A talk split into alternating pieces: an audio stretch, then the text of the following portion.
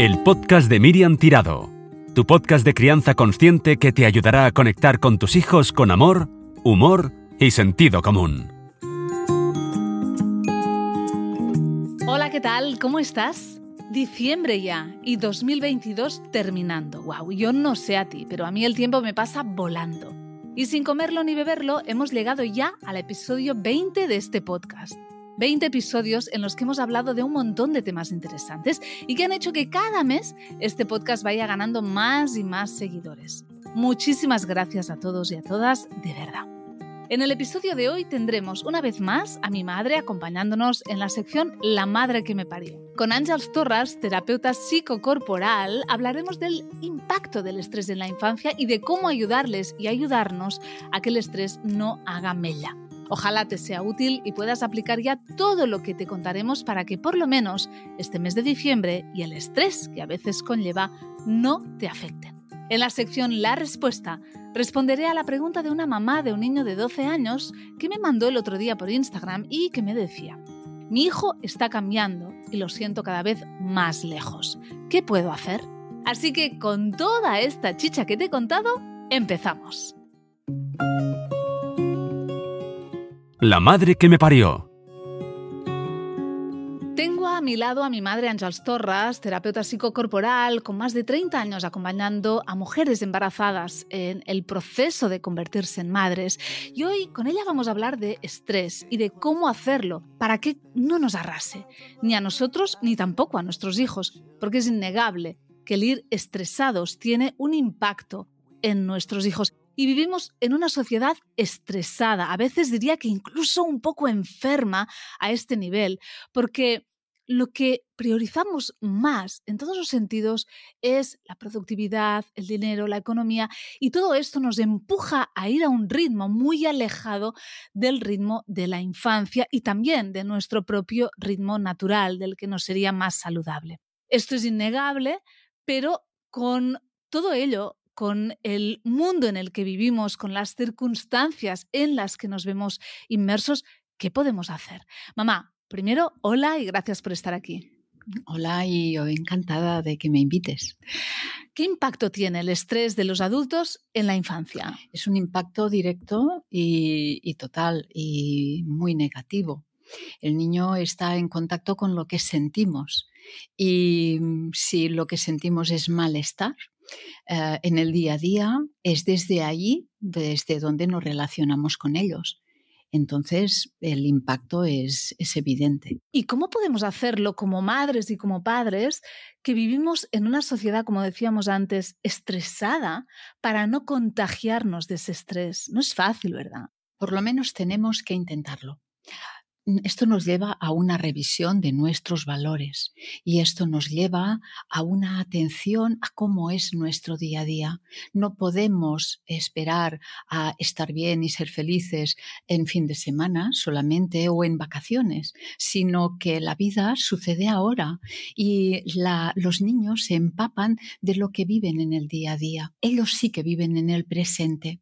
¿Y cómo les tratamos a través de nuestro malestar, a través de nuestras prisas, mm, cómo nos relacionamos con ellos, tiene un, impacto directo. Teniendo en cuenta todo esto y que en buena parte, eh, parte del estrés que sienten eh, nuestros hijos e hijas se lo contagiamos nosotros y también, obviamente, todo su alrededor, también en el colegio, en todo lo que ellos van ah, recibiendo, ¿cómo podemos entonces estar como más relajados, más calmados, con más serenidad y vivir una vida más presente? ¿Qué podemos hacer? ¿Por dónde empezamos?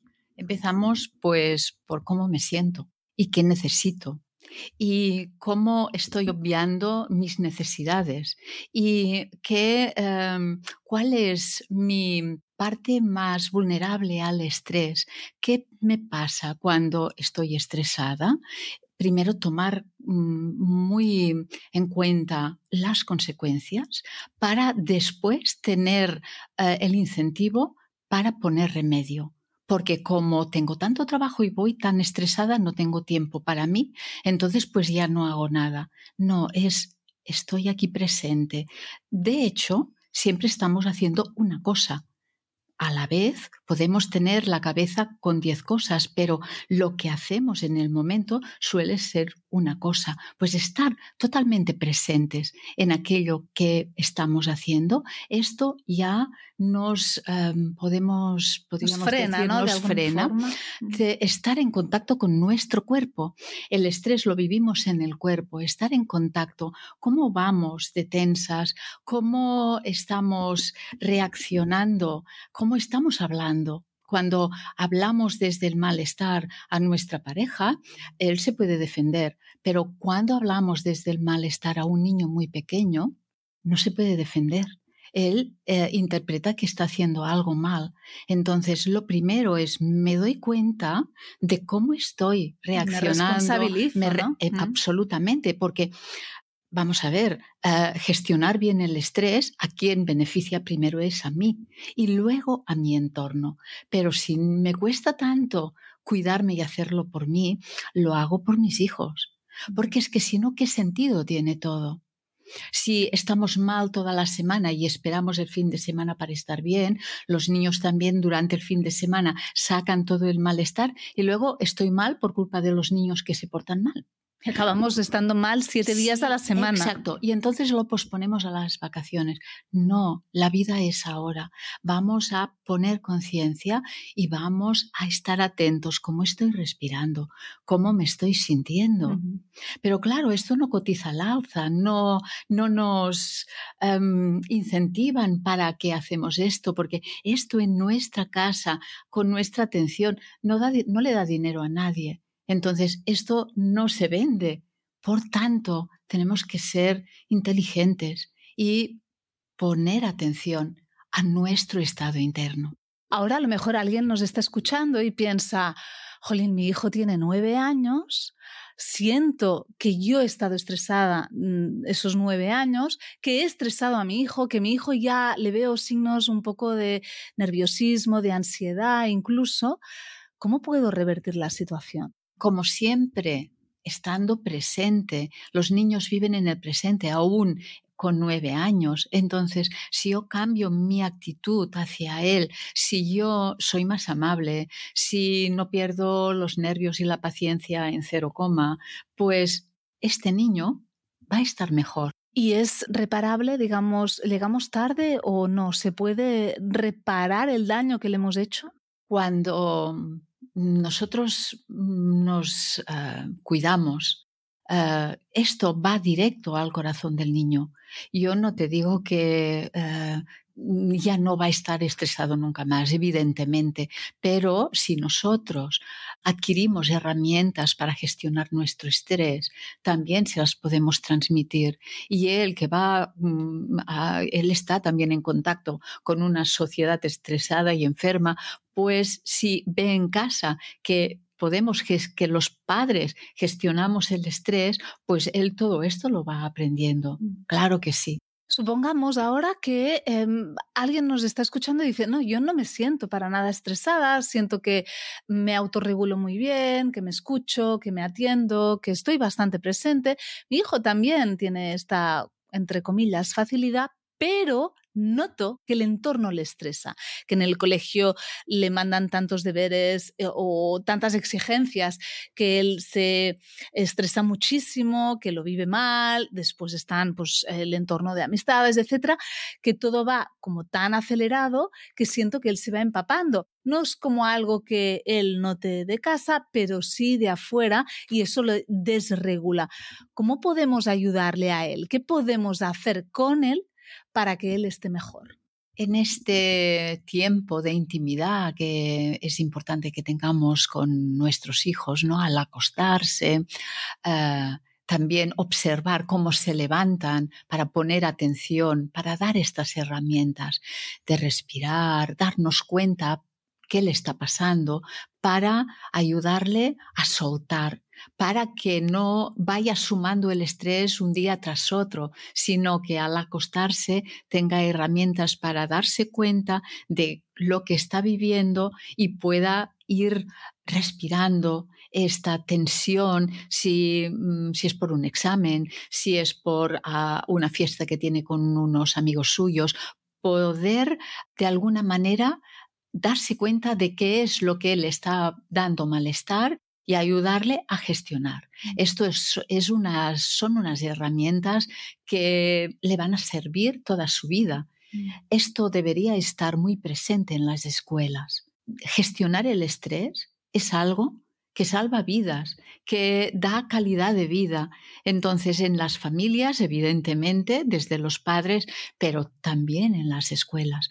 Todas las escuelas que se ha introducido la meditación o que se han introducido pautas de, parar en momentos mm, la actividad, lo que se está haciendo, los resultados han sido fantásticos. ¿Por qué no se pone esto en el currículum? Me pregunto. Buena pregunta. Sabemos que esto es beneficioso totalmente. Mm, quizás también porque no se nos ha formado y todavía esto a lo mejor está muy incipiente todavía eh, a este nivel como para que esté de una forma extendidísima en la mayoría de aulas, pero ah, sin duda es algo que debería de estar por el ahora de estos niños y niñas, pero también porque esto revierte eh, y les da unas herramientas que utilizarán durante toda, toda su vida. La Navidad y el estrés son dos cosas que muchas veces van unidas, especialmente en esta sociedad occidental, en la que pues hay muchas exigencias, donde vemos muchas cosas en redes sociales y en muchas casas se quiere que todo esté perfecto y que sea muy instagramable, ¿no? Ah, y eso conlleva a muchas madres y padres un estrés que no ayuda, por supuesto, a vivir estas fiestas que vendrán ah, de una forma más consciente y plena. Enfocándolo en este mes de diciembre, ¿algún consejo que les puedas dar? Es revisar, vamos a ver qué es la Navidad, qué estamos celebrando. No es una época en donde deberíamos poner a los niños en el centro y procurar que tengan bienestar.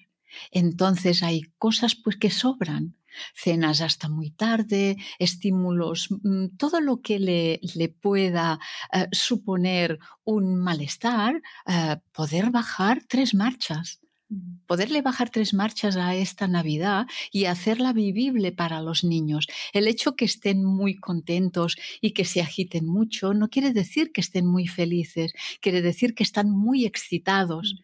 pero realmente están teniendo bienestar, el hecho de tener muchísimos regalos, ¿esto les hace felices o les sobreexcita?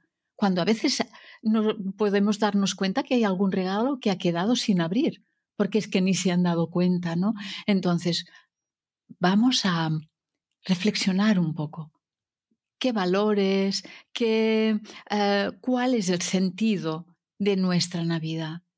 Y si hay que cambiar cosas, pues se, cambian. Y si hay algún adulto que esto le molesta, pues, pues es un adulto y en teoría debería de poner, de poder gestionarlo. Mm. Y si no, pues bueno, pues paciencia, ¿no? esto es interesante, ¿no? Cada cual poder vivir la Navidad desde su sentir y no desde lo que se espera de uno, ¿no? Sino siendo más fiel a nuestras necesidades, a, a nuestros tiempos y al respeto hacia nuestros hijos. ¿no?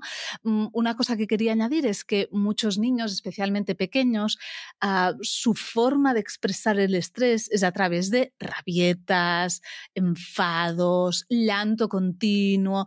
Y a veces dicen, es que este niño, eh, es que, bueno, es que todo el día está así, como si lo, pudiera cambiar y como si fuera algo de lo que él fuese el culpable y no la víctima, ¿no? Eh, la víctima de, un estrés, de una sobreestimulación, de una sobreexigencia muchas veces también, de un no respetar sus ritmos, sus rutinas, sus descansos, etcétera, ¿no? Entonces, tenemos que estar también muy pendientes de esos comportamientos que están ah, desbordados para también poderlo relacionar con muchas veces el estrés que se vive en estos días. yo creo que con esto, ¿no? el poder conectar con nuestro sentir, el reflexionar sobre nuestros valores al respecto de la Navidad, el tener en cuenta lo que necesita la infancia y ponerles en el centro, yo creo que son cosas básicas que está muy bien que hayas recalcado aquí para que los que nos han escuchado pues puedan ah, conectar profundamente con, con todo eso y poder vivir, permitirse vivir la Navidad quizá de una forma menos estresante. ¿Algo que quieras añadir quizá? No, no, no, creo que está todo dicho. pues ah, nada más, muchas gracias por estar aquí este, este mes, una vez más, en este 20 ya episodio y volvemos a entrar en contacto con estos temas y muchos de nuevos en la temporada que viene que empieza ya en enero. Pues hasta enero.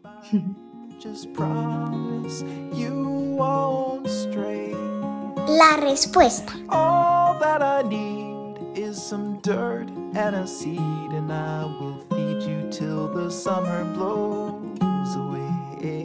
En el episodio de hoy respondo a la pregunta que una mamá me mandó en la ronda semanal de preguntas de Instagram y que decía así, mi hijo está cambiando y lo siento cada vez más lejos, ¿qué puedo hacer?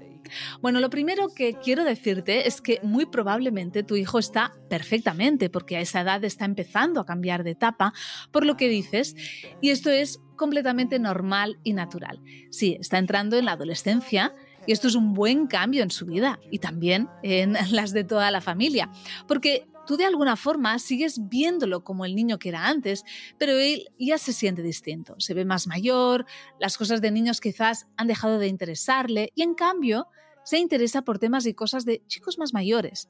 Ha ido cambiando de referentes y puede que incluso sienta que ahora no encaja ni en un grupo, el de peques, ni en el otro, el de mayores. Todo esto implica una removida emocional importante, a la vez que su cuerpo experimenta también cambios físicos. No sé si ya te has dado cuenta de lo que en él ha empezado a cambiar físicamente. Hay niños que este cambio es como muy repentino y casi no nos hemos dado cuenta y lo vemos muy distinto ya de antes, y otros que tardan más.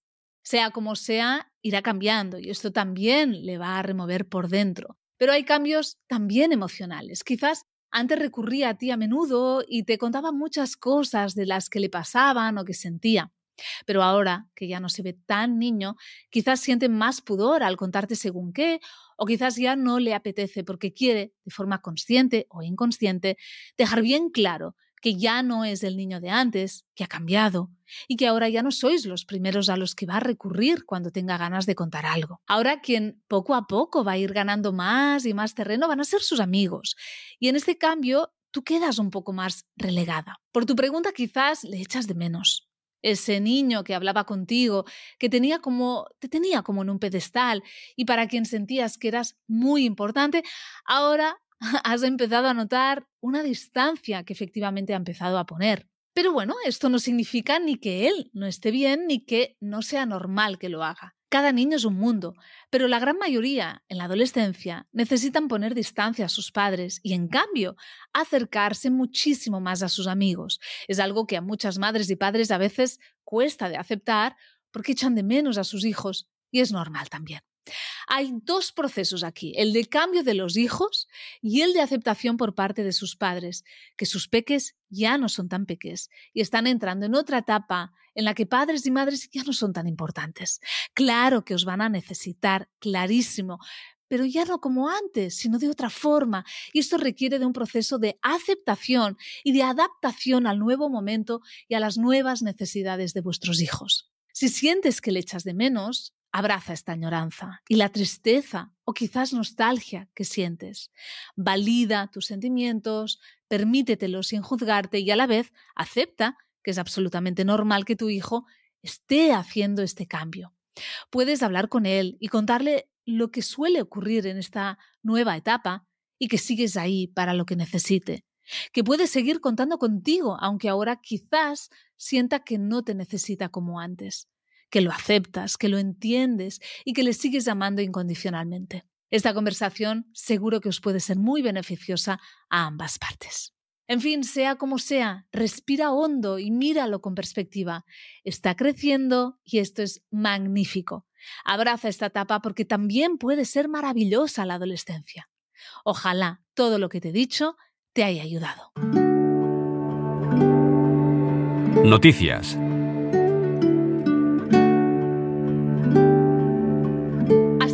30 de diciembre todos los cursos que tienes en mi web, entre los cuales Introducción a la Maternidad y Paternidad Consciente, Programa de Acompañamiento de Emociones, Adaptación Escolar, Lactancia y Destete y muchos otros, los puedes comprar con un 15% de descuento. Si los quieres regalar a alguien, te animo a regalar Crianza Consciente, te mandaremos un cheque regalo para la persona que nos indiques. Y hasta el 22 de diciembre todos los libros que se compren desde mi web los mandaré firmados a quien tú me digas. Ya sabes, los tienes todos en miriamtirado.com. Durante el proceso de compra de estos libros en mi web habrá un lugar donde podrás poner el nombre de las personas a quien quieres que yo se los dedique. Más cosas todavía, ya tengo listo el regalo de Navidad que te hago cada año. En esta ocasión se trata de un calendaudio, un calendario de adviento en audio con una píldora de calma al día para que te ayude a vivir este mes con más presencia y conciencia. Puedes escucharlo cada mañana a partir de las 7 en todas las plataformas, en mi web y también en mi cuenta de Instagram. Ojalá te guste y te ayude. Creo que no me dejó nada, o quizás sí. Así que para que estés bien al día del todo, te animo a seguirme en mi cuenta de Instagram, donde me encontrarás bajo el perfil de miriamtirado.cat o en mi web miriamtirado.com.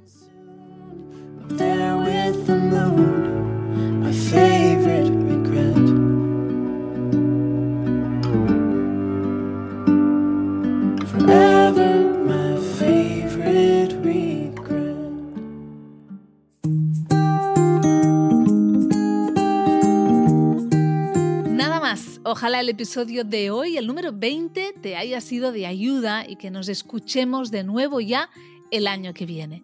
Que pases un súper mes de diciembre, que esté lleno de conexión, presencia, conciencia y mucha felicidad.